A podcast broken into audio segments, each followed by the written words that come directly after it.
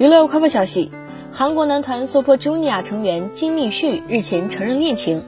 其女友却引发了一些不好的言论。对于立旭为父母开设的咖啡馆 SNS，女友表示，首先咖啡厅的账号是为了有助于宣传而开设的，无意中让很多人感到不便，真的很抱歉。因为有在咖啡店打工的经验，所以我想先站出来打扮的漂亮。他也没有给我开咖啡店，咖啡店的收益也不是我的份。另外他说我又没有做过情侣戒上传的照片都是相似的设计而不是情侣戒指。